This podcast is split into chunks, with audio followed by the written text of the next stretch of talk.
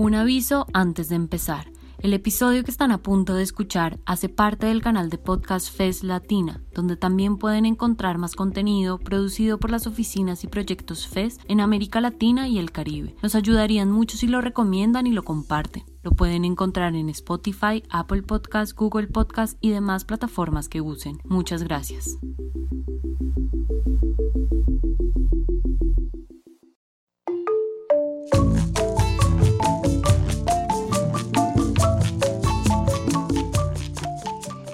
La primera temporada del Afro Podcast. Es una realización de la colectiva Afrocomunicaciones S, con el apoyo de FES Ilgis Ecuador, y transmitido en la radio pública de la provincia de Pichincha en Ecuador, Pichincha Comunicaciones, en el programa Tambores de la Diáspora, los días miércoles. Se emite una vez al mes y tendrá cinco episodios. Desde las voces de las mujeres, en este tercer episodio conoceremos su vida y lucha contra una empresa transnacional que opera en Ecuador. Este es el caso de cientos de familias en situación de esclavitud moderna por casi seis siglos. En la narración les acompañamos Sofía Carrión y yo, Génesis Anangono.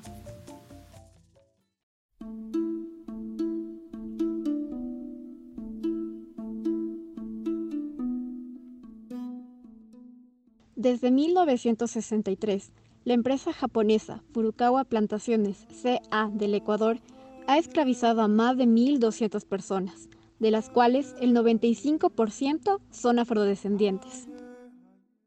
Em, este caso, el caso Furukawa, en efecto, es, uno de los primeros casos que en el Ecuador ah, se ha salido a la luz y que en efecto está siendo eh, litigado también, es decir, está ya hemos presentado en las Cortes de Justicia eh, acciones constitucionales a, favor de las víctimas, porque es un caso, el primero, en el que se verifica esclavitud moderna o servidumbre de la gleba, que son términos usados a nivel internacional para definir cuando existen personas que trabajan para una, una, sola, una sola persona, que puede ser una empresa o, quien sea, y que están, digamos, trabajan en condiciones eh, subhumanas, en condiciones deplorables de trabajo y sobre todo no pueden cambiar su condición de, dependencia de, esa persona y su trabajo lo entregan totalmente, digamos así, sin la posibilidad de salir de esa condición. Em, son 1.244 personas que según la Secretaría de la Gestión de la Política el año anterior definió a partir de un censo que realizó durante algún tiempo quienes estaban laborando para la empresa Furukawa. Esta empresa es una empresa abacalera que tiene más de 33 haciendas en tres provincias del Ecuador. El abacá es un producto como el plátano, de cuyo tallo se saca una fibra que sirve principalmente para hacer, entre otras cosas, papel moneda. Estas personas trabajaban sin contrato de trabajo, en condiciones lúgubres, eh, muy deplorables, sin acceso a servicios básicos. Algunas de ellas por generaciones nacieron ahí, no tenían ni siquiera identidad, por lo tanto no existían para el Estado siquiera. Em, ahora, digamos, después del 18 de febrero, fecha en la, del año anterior, fecha en la que la Defensoría del Pueblo emite, saca un primer informe a propósito de la violación sistemática de derechos humanos, una vez que conoce la Defensoría del Pueblo el caso, este caso se hace público, ¿no? Y permite visibilizar que no ha sido de ahora lo que ha ocurrido, esto ocurre siempre durante muchos años en el agroecuatoriano en general, con muchísimas más empresas, pero esta, este caso ha sido como la, punta del iceberg que permite visibilizar lo que está ocurriendo en el agroecuatoriano en, en términos de, de esclavitud laboral. Acabamos de escuchar a Patricia Carrión, abogada de derechos humanos y parte de la Comisión Ecuménica de Derechos Humanos, CEDU quien patrocina a un grupo de hombres y mujeres que resisten en una de las haciendas de Furukawa.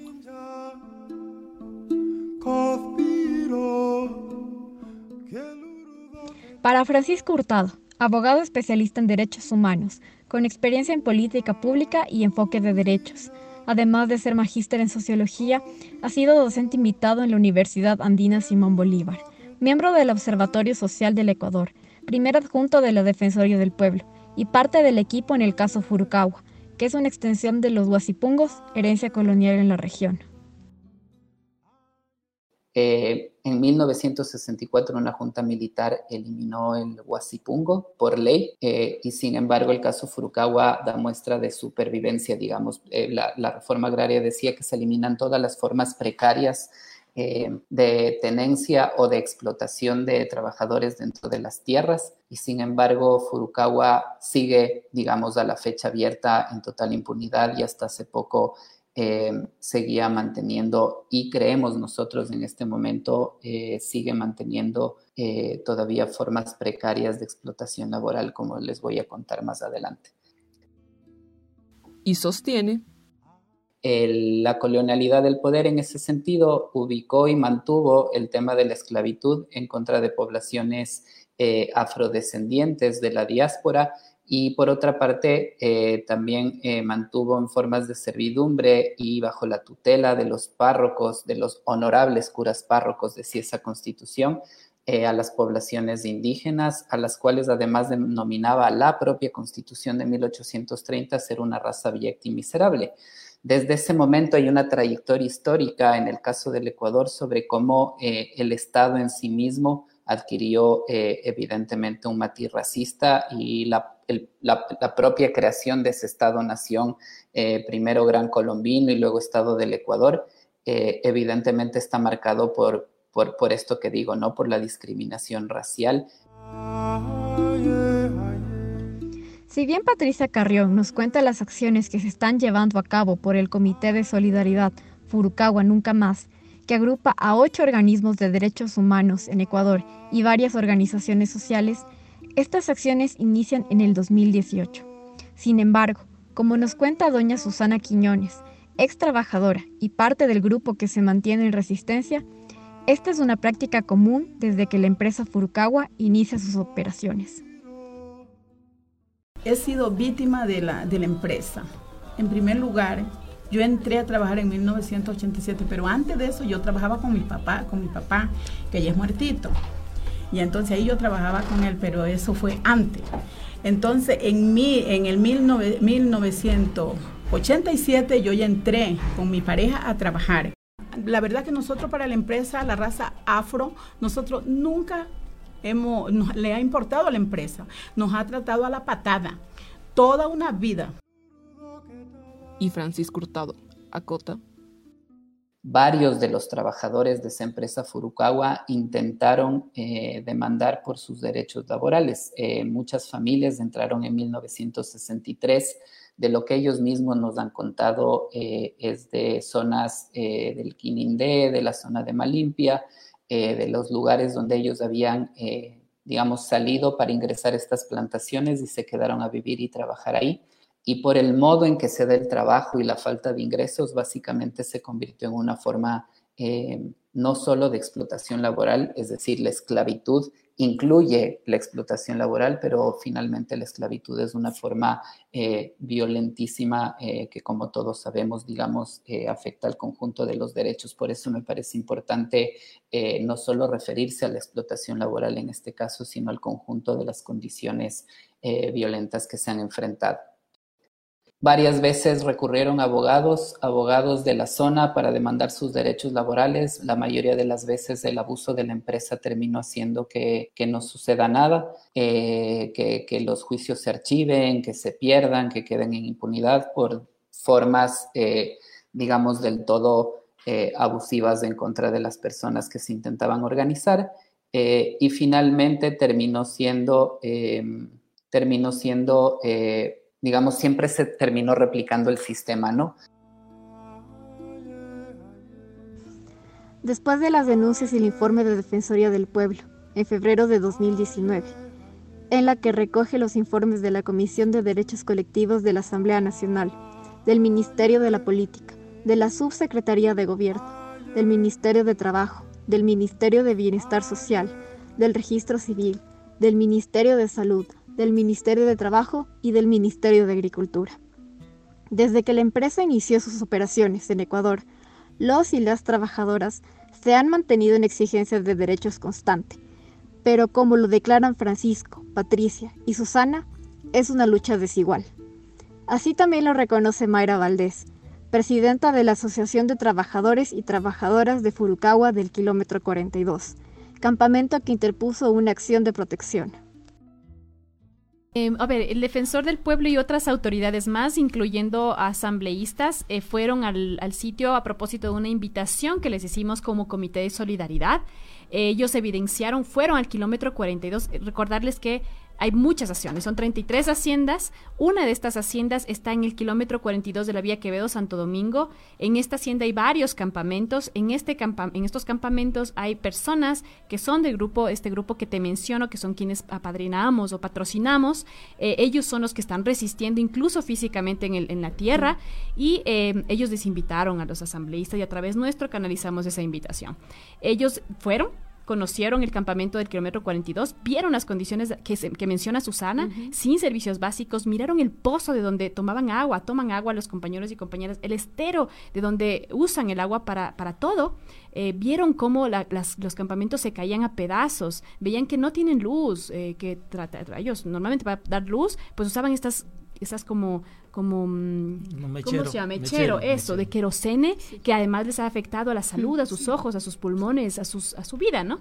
Y después de ver todo esto se condolieron muchísimo. El propio defensor del pueblo varias veces después de, la visita salió públicamente a decir que en efecto esta es una violación de derechos humanos, que verificó esta violación de derechos humanos, que la empresa Furukawa es la responsable, que, las que se extrañaba cómo las autoridades estatales no habían hecho nada hasta la fecha y prometió varias cosas. Nos prometió públicamente ah, em, emitir medidas de cautela, o sea, él, propuso proponer, establecer o pedir medidas cautelares al juez para la situación emergente de... no lo ha hecho. y no lo ha hecho. La situación emergente...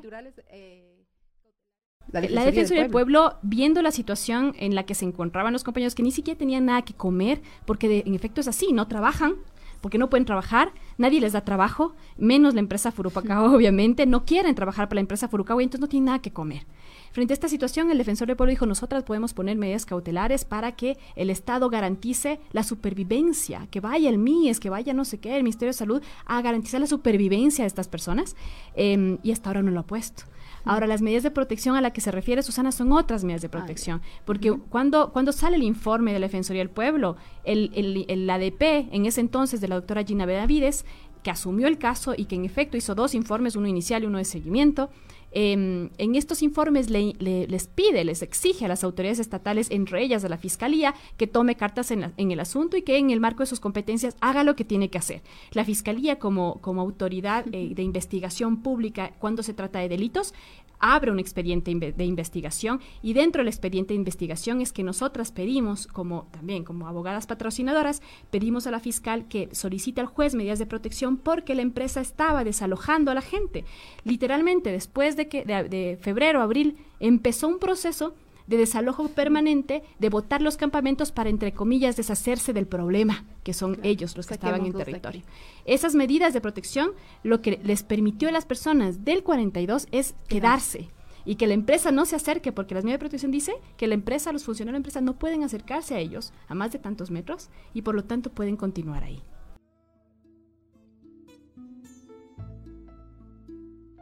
El dictamen del 9 de enero de 2019, emitido también por el Ministerio de Trabajo, refiere a un total de 31 tipos de incumplimientos laborales verificados relativos a la seguridad y al trabajo, entre los que destacan la falta de aseguramiento social por la figura legal civil que adopta la empresa, el subarrendamiento, que a su vez es una forma de tercerización laboral penada en Ecuador, al igual que el trabajo infantil, y entre otros. Entre las medidas aplicadas estuvo el cierre de la empresa por tres meses y el establecimiento de una multa, acciones que acabaron en las arcas fiscales del Estado ecuatoriano y nada para resarcir a las víctimas, tal como nos contó Patricia Carrión. Entre los informes nacionales se suma uno internacional, emitidos por la Comisión Especializada sobre Afrodescendientes de Naciones Unidas, que visitó Ecuador, y que en meses previos a la visita ya conoció del caso de esclavitud moderna por parte de la empresa Furukawa Plantaciones CA a las y los trabajadores de dicha empresa. En su resumen de la visita, dijeron lo siguiente. El grupo de trabajo está profundamente preocupado por los reportes de impunidad y continuas violaciones a los derechos humanos de los trabajadores de las plantaciones y sus familias por parte de la empresa japonesa Furukawa Plantaciones CA El informe del Defensor del Pueblo indica que la mayoría de los trabajadores de la empresa son afrodescendientes que trabajan y dependen de la extracción de la fibra de abacá sin tener contratos de trabajo o seguridad social. Verificaron la situación en 17 campamentos ubicados en las provincias de Santo Domingo, de los Áchilas y los Ríos, tales como un alto riesgo de ser desalojados de los territorios donde viven porque son propiedad de la empresa.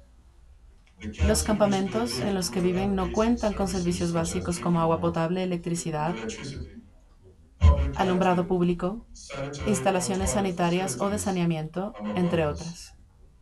La compañía les hizo firmar contratos de arrendamiento para evitar firmar contratos de trabajo como un medio para negar la relación laboral. La compra de Abacá ha sido exclusivamente para la empresa. Existe trabajo infantil y efectos negativos debido a discapacidades físicas derivadas de cortes, mutilaciones y accidentes laborales. Según información recibida, durante 56 años, los afroecuatorianos han trabajado para la empresa en condiciones, en condiciones deplorables. Los niños nacidos en las haciendas no contaban con un registro de sus nacimientos, negándoles así el derecho a la nacionalidad. Los niños se ven obligados a trabajar en lugar de ir a la escuela. Y tanto los padres como sus niños carecen de documentos de identidad. No tienen acceso a atención médica ni a otros servicios. Y el grupo de trabajo se reunió con un trabajador cuyas piernas se encontraban rotas y torcidas por accidentes laborales. Él necesita una cirugía, pero no tiene los documentos ni el dinero necesarios para tal operación. Los trabajadores viven en hogares improvisados que no califican como viviendas adecuadas. En el 2019, las autoridades tomaron medidas iniciales y suspendieron las operaciones de la compañía. La compañía, sin embargo, continúa operando y los trabajadores están exigiendo justicia y reparaciones por el daño sufrido.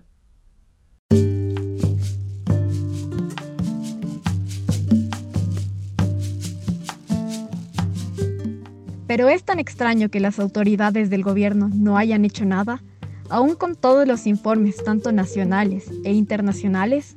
Así lo describe Susana Quiñones.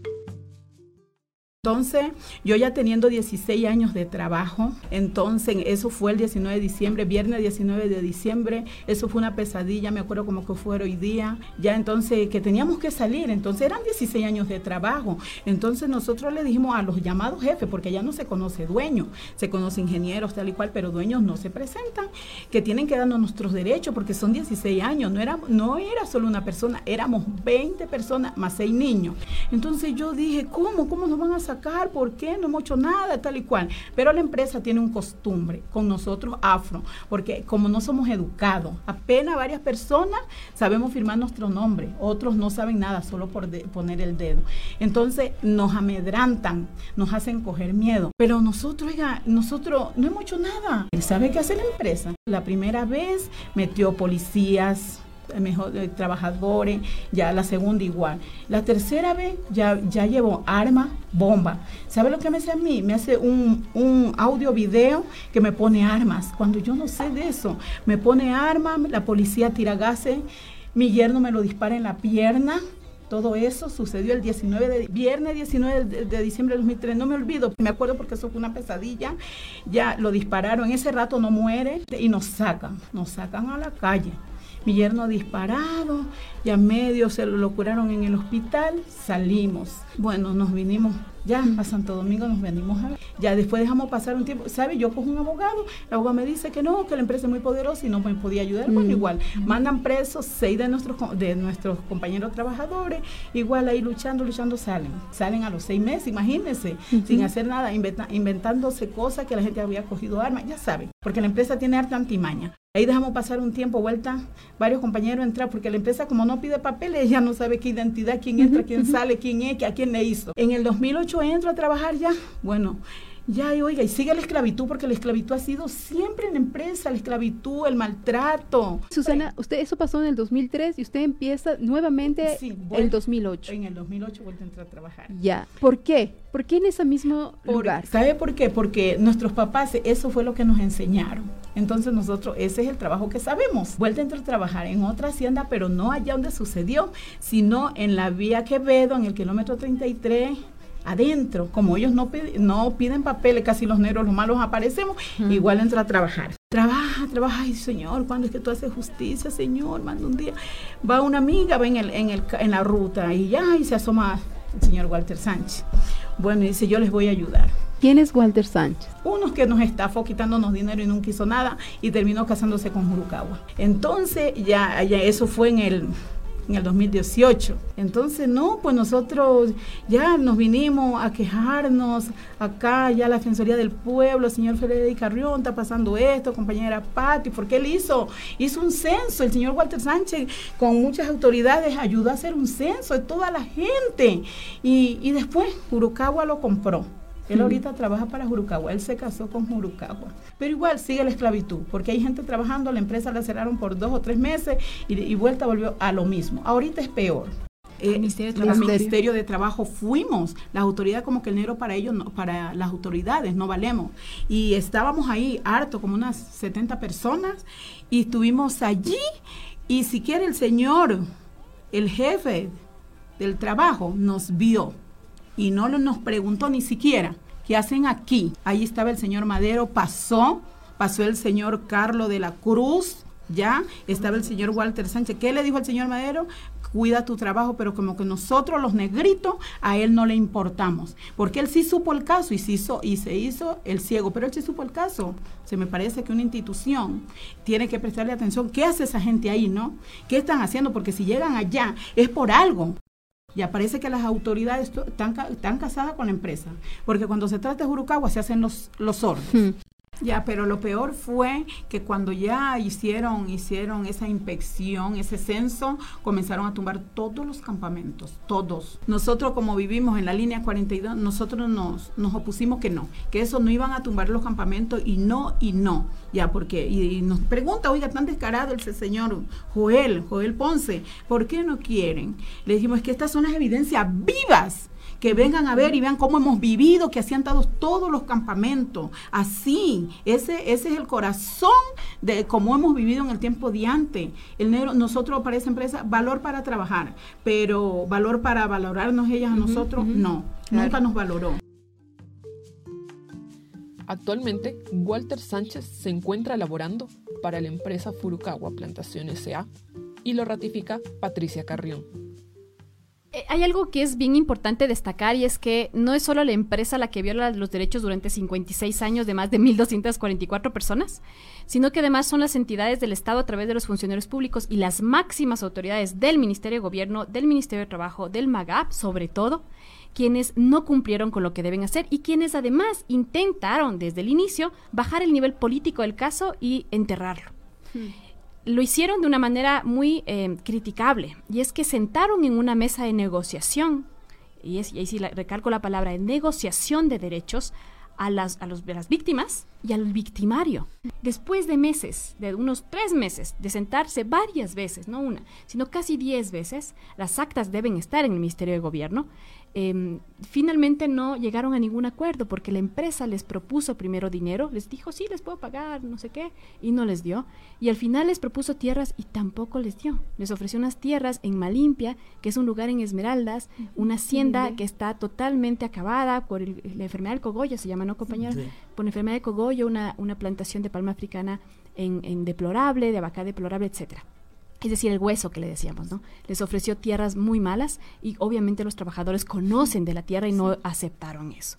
Después de tres meses de, entre comillas, negociación, nos dimos cuenta que en efecto el gobierno no quería, pues, solucionar el problema y mucho menos garantizar los derechos de los compañeros, sino finalmente ocultar el caso. Cuando los, asambleístas en la Comisión de Derechos Colectivos le preguntaron a la, a la ministra, María Paula Romo, cuál fue el rol del Ministerio de Gobierno en estas mesas de negociación. Ella dijo, nosotras no hemos participado en estas mesas de negociación. Quien estuvo al frente es el Ministerio de Trabajo. Ellos sí que tienen como eh, em, hacer mediación. Y entonces se desconoció el rol que habían cumplido durante meses y le echó la pelotita al Ministerio de Trabajo, rol que luego el Ministerio de Trabajo volvió a asumirlo. Y luego de estos tres meses fallidos en el Ministerio de Gobierno, en la Secretaría de la Política, de Gestión de la Política, luego de estos tres meses el Ministerio de Trabajo asume un rol similar en, donde dice Susana, el, la Inspectoría de Trabajo en Santo Domingo, donde hay un centro de mediación. Y ahí nuevamente intentaron con la empresa, con un mediador del, de la Inspectoría de Trabajo y con cada una de las víctimas llegar a acuerdos, firmar actas de mediación con cada uno de ellos, entregándoles cualquier cosa con tal de que renuncien formalmente a sus derechos. Furukawa Plantaciones, CA, ni siquiera durante la declaratoria de emergencia por la COVID-19 dejó de operar en el Ecuador. Mientras todos debíamos mantener confinamiento obligatorio, las y los trabajadores de la empresa continuaron sus actividades y las alertas sobre lo sucedido en esta zona no cesaron, lo que fortalece la idea de que el gobierno ecuatoriano está del lado de la empresa. Conozcamos qué pasó. Mira, también otra, otra cosa que lo que la empresa hace, ahora según estamos en un momento de emergencia en el país, donde creo que se debe prestar todas las, las situaciones para los trabajadores, las necesidades que tienen los trabajadores. Mira, ahora lo que ha hecho la empresa ha cambiado nuevamente de gerentes y jefe de gerente o subgerente cambiaron nuevamente. Ya no es el abogado, este, este, él es apellido Herrera, Adrián Herrera, él era el, gerente general de la empresa Furukawa. Ahora ya se llama Byron Flores, el gerente general y los ayudantes de él se llama Raúl Mora y el otro se llama eh, Ramón Mendoza, donde estas personas están haciendo de las suyas en la empresa, donde están diciéndoles a la gente que si quieren trabajar, que trabajen, o que si alguien se atreve a dar una, una información, alguna foto, se, se va hacia los abogados o alguna institución este, del, del país, ellos los votan. Incluso ya había un comentario de un compañero que dicen que le había pasado una foto, según decían al Ministerio de Trabajo, aunque no lo creo, porque el Ministerio de Trabajo es cómplice de todo esto, porque el Ministerio de Trabajo hará unos dos, unos dos meses antes de que empiece la pandemia, entraron solamente a tomarse fotos, a tomarse fotos que han estado en, ahí en el kilómetro 42, donde trabaja, labora Walter Sánchez. Entonces, solamente van a, hacer figuras, a hacer Photoshop para subir a las redes o decir si estamos ahí pendiente del caso Furukawa. Y esa es una mentira, eso no hacen nada de esas cosas. Ahora lo que está sucediendo, cambiando de gerentes porque no hay una seriedad, porque lo que quieren seguir explotando a la gente y lo están haciendo. Entonces me, me comentaba un compañero que ahora dice que los traen ya en un, en un bus, en un carro de de los que traen este personal, pero los dejan a cada cual en la entrada, de ahí para allá los suben nuevamente en un camión y los llevan porque es a distancia, las, las haciendas, el trabajo donde tienen que llegar es lejos, entonces los llevan nuevamente en, un, en, un, en un camión.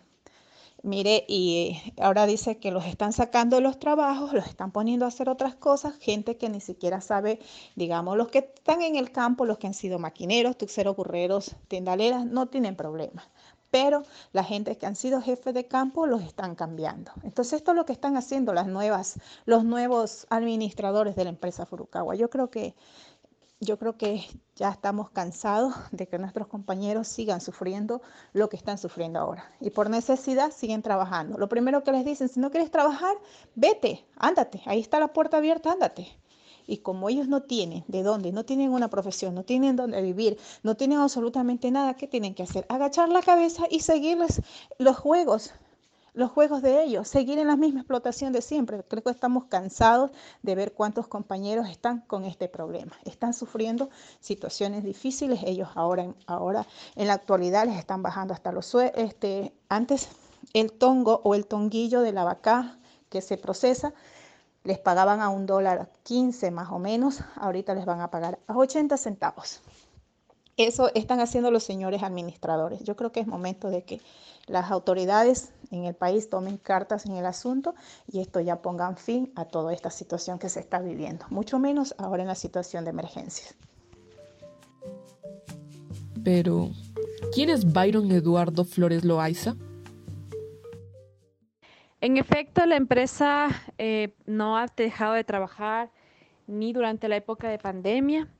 Entendemos que hay un nuevo gerente de la empresa hace un mes y un poco más, que es el eh, Flores, se llama. Él es, fue viceministro de Agricultura hasta eh, enero de este año. Él era la persona encargada de, de garantizar los derechos de los trabajadores y trabajadoras, en este caso desde el MAGAP, en términos de la posibilidad de expropiar las tierras de la empresa para entregarles a los trabajadores, y no lo hizo. Y ahora es el nuevo gerente y por supuesto está defendiendo ahora de este lado eh, los intereses de la empresa. Em, claramente ahí hubo un conflicto de intereses, me parece a mí, y, y es gravísimo esto porque el Estado mismo, a través de este señor, en, su momento, pues, nos imaginamos que, defendió la empresa desde el Estado y ahora lo hace también desde la empresa. Este señor ah, pues, ha, impuesto nuevas condiciones laborales en época de pandemia a los trabajadores y trabajadoras, condiciones que en sí mismas pueden significar nuevas vulneraciones de derechos humanos, pues eh, se exige una jornada de trabajo mayor, es decir, de al menos 12, 11, 12 horas de trabajo al día. Em, además, no les está eh, ofreciendo las seguridades, las condiciones de seguridad, quiero decir, y los implementos de bioseguridad para evitar que los trabajadores y trabajadoras se contagien y que la propagación del virus eh, sea, se detenga o al menos evitar de alguna manera. Los trabajadores y trabajadoras, algunas de ellas nos han mencionado que que no en ninguna de las haciendas, a excepción de una de ellas, que es la que está ubicada en el kilómetro 37 de la vía Quevedo-Santo Domingo, hay agua potable y por lo tanto el, lo más básico, digamos, la medida más básica de seguridad, que es lavarse las manos con agua y jabón, pues con agua limpia, pues no lo pueden hacer. Las versiones de los trabajadores son bien desgarradoras en términos de conocer que son llevados de manera mm, hacinada, por decirlo de algún modo, en camiones desde Santo Domingo o desde Patricia Pilar dejan en, en las haciendas eh, 30, 25 personas en un camión, todas juntas sin las debidas eh, seguridades en términos de distancia. Y claro, no tienen pues mascarillas, no tienen guantes, trabajan en condiciones difíciles y en condiciones eh, poco seguras. Esas son las nuevas condiciones de trabajo que, el, que se han impuesto en Furukawa lo que da cuenta de la continuidad de la violación de sus derechos, de la posibilidad cierta de que se propague muchísimo más el virus. Tenemos ya conocimiento de que existen trabajadores y trabajadoras contagiadas y contagiados y por supuesto ningún protocolo eh, que permita un cerco epidemiológico que asegure la salud de los trabajadores y trabajadoras. La gravedad del beneplácito del Estado ecuatoriano hacia la empresa es uno de los factores que no permiten llegar a una solución, ni resarcir a cientos de familias que generacionalmente han sido víctimas de esclavitud. En efecto es gravísimo, ¿no? No solo porque eh, se entiende que puede haber un conflicto, pudo haber habido un conflicto de intereses cuando Byron Flores era viceministro del MAGAP, sino que se demuestra en efecto que todo el actuar eh, del Estado, cuando el señor era funcionario público encargado de garantizar el cumplimiento de las leyes, en este caso la ley de tierras, eh, pudo haber estado en entredicho en ese momento, porque no tenemos, digamos, otra explicación que ahora este funcionario es gerente de la empresa y desde ese puesto entonces establece nuevas condiciones que, como reitero, vuelve, como había dicho, reitero, pueden significar otras vulneraciones a los derechos humanos y derechos laborales. Yo no sé pues qué esperar en este caso de, los funcionarios de gobierno que tienen que hacer cumplir eh, las leyes y que además deben garantizar que se cumplan procesos de reparación integral. Me queda, me queda muy, muy claro que, que en efecto hay muchos conflictos de intereses, pero no solo eso, sino que eh, existen esto que nosotros llamamos puertas giratorias, es decir, funcionarios que luego se convierten en parte de las empresas o luego se convierten en poderes locales y que desde los espacios en los que están, en los que rotan, lo que buscan es garantizar no los derechos humanos o laborales, sino en efecto los intereses de las empresas. Eh, yo lo que creo es que esto hay que denunciarlo, digamos, hay que pedirle cuentas al, Estado del actuar del viceministro, deberíamos pedir a Contraloría que haga una investigación del actuar de este funcionario público en su momento, em, pedirle, por ejemplo, a la Defensoría del Pueblo que en efecto eh, eh, amplíe su investigación sobre el actuar del MAGAP en todo este caso durante estos años para visibilizar lo que realmente sucedió acá en el Viceministerio de Agricultura a cargo del señor Flores. Hoy la empresa y el Estado solicitan pruebas de la esclavización de la que aún son víctimas. Y aunque ya se ha comprobado la condición de esclavización, ni el Estado ecuatoriano ni la empresa han hecho nada para revertir todo el atropello a los derechos humanos de cientos de familias que viven en una situación de esclavización moderna. Mientras Mayra Valdés nos cuenta que solo el anhelo de justicia la mantiene en pie. Bueno, este, ya que este, la verdad, lo que nosotros, honestamente, el grupo que formamos, la directiva, es siempre nuestra motivación, primeramente darle gracias a Dios porque nos da el día a día, nos da la fuerza, la fortaleza para seguir adelante y también pidiéndoles que no nos suceda nada en realidad. Hasta ahora estamos bien, gracias a mi Dios, no hemos tenido ningún inconveniente. La verdad es ver la indignación, ver que porque tienen dinero, porque tienen poder, menosprecian a la gente pobre. Yo creo que ante los ojos de Dios todos somos iguales, el que tiene dinero y el que no. Eh, la motivación más grande que yo puedo tener, ver la injusticia que se cometió hace en el 2000 7, cuando fue mi papá votado de la empresa, fue puesto en, en la calle principal, en el kilómetro 51, sacaron las, las máquinas, el techo de las máquinas, y le dijeron, ya no hay más trabajo y te vas.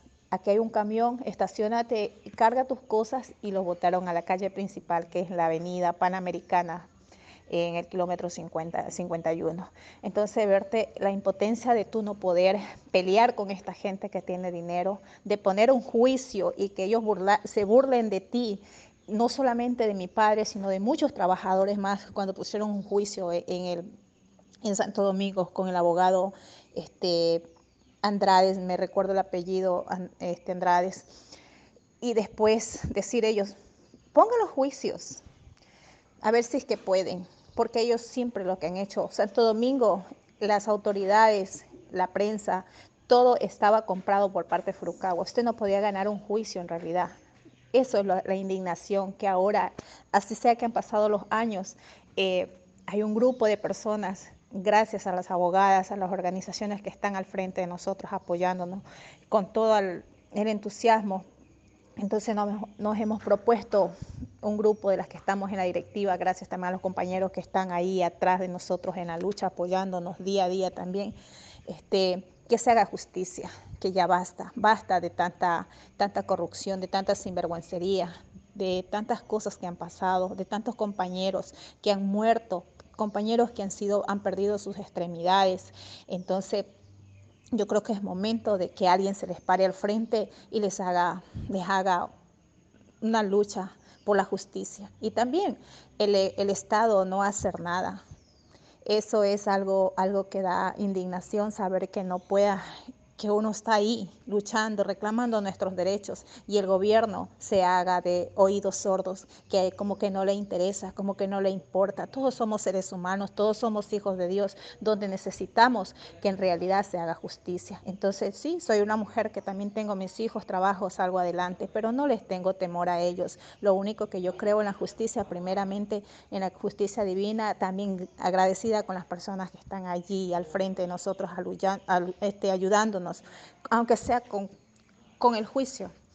Eh, hemos recibido también de parte de ellas han hecho muchas gestiones para ayudarnos a los compañeros con kit de comida y eso nos motiva a que esto se haga justicia y no, no dejarnos. Yo creo que es un llamado en realidad a todo el país, a las autoridades, a las organizaciones que escuchan esto, que se unan también a la lucha, que no creo que en pleno siglo, en el siglo XXI siga habiendo la esclavitud, que sigan habiendo personas así como están los que están al frente de esta empresa, que simplemente miran lo, las necesidades de ellos, lo que ellos quieren es hacerse más millonarios, no otra cosa, y escogiendo al negro, al montubio, como ellos lo llaman, diciendo que no, que no sirven al ignorante. Yo creo que es momento, es momento de que un país y no solamente un país, y todas las personas a nivel nacional o internacional que nos escuchen y que se unan a nosotros, que es momento de que esta empresa desaparezca y que esta empresa ya no siga más aquí, porque eso es lo único que nosotros estamos pidiendo y que sean reconocidos todos nuestros derechos que fueron robados a nuestros padres, a nuestros hijos, a nuestros abuelos, porque ahí nacimos, nosotros, mucha gente ha nacido, se ha criado y ha muerto. Esa es la motivación que a mí me da de seguir adelante, de luchar contra ellos. Y, y darle gracias a Dios que nos siga dando fortaleza para seguir haciendo las cosas. Eso es ya que lo que a mí me motiva a seguir adelante. La verdad es que se haga justicia, porque ellos lo único que, lo, lo único que saben hacer es llamarte a negociar para ofrecerte una cantidad de dinero. Eso es lo que ellos siempre hacen. Lo que hicieron con Walter Sánchez, que ahora lo tienen trabajando para él. Ellos creyeron que con nosotros también iban a hacer eso. Y todos no somos iguales, todos somos diferentes. En, en esa parte, nosotros los que estamos este, en el grupo de la directiva somos diferentes. Solamente pedimos justicia para nuestros compañeros. Al igual que a doña Susana Quiñones, la justicia es la que le impulsa a continuar en esta lucha desigual, esa misma que cierra los ojos frente a cientos de familias que han sido y son esclavizadas. Nosotros pedimos justicia y pedimos reparación de nuestros derechos, porque no es una sola persona ni dos, somos muchos.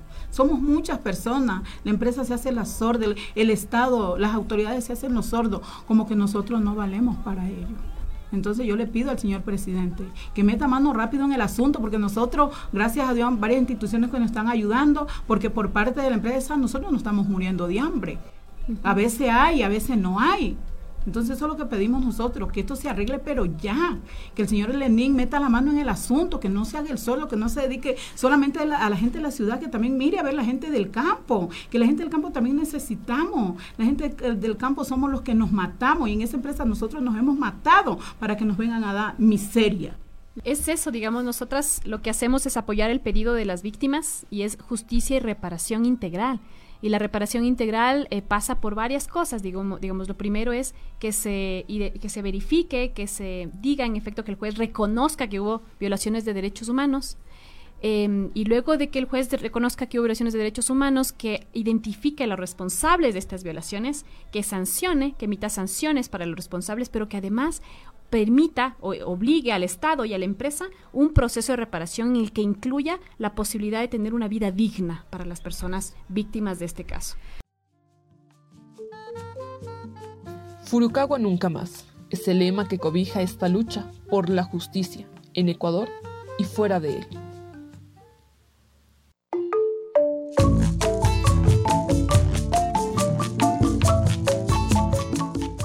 En este episodio hemos sido parte de la investigación.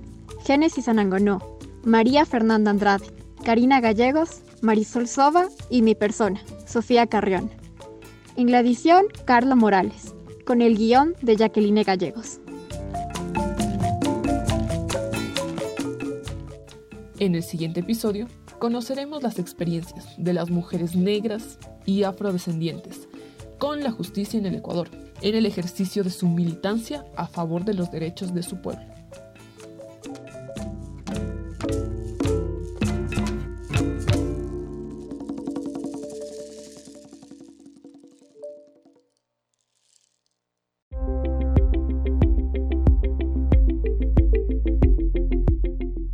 Muchas gracias por llegar hasta el final. Si les gustó, nos ayudaría que lo compartan. Recuerden que este episodio hace parte del canal de podcast FES Latina, donde también pueden encontrar más contenido producido por las oficinas y proyectos FES en América Latina y el Caribe. Nos pueden encontrar en Spotify, Apple Podcast, Google Podcast y demás plataformas que use. Les esperamos en un próximo episodio.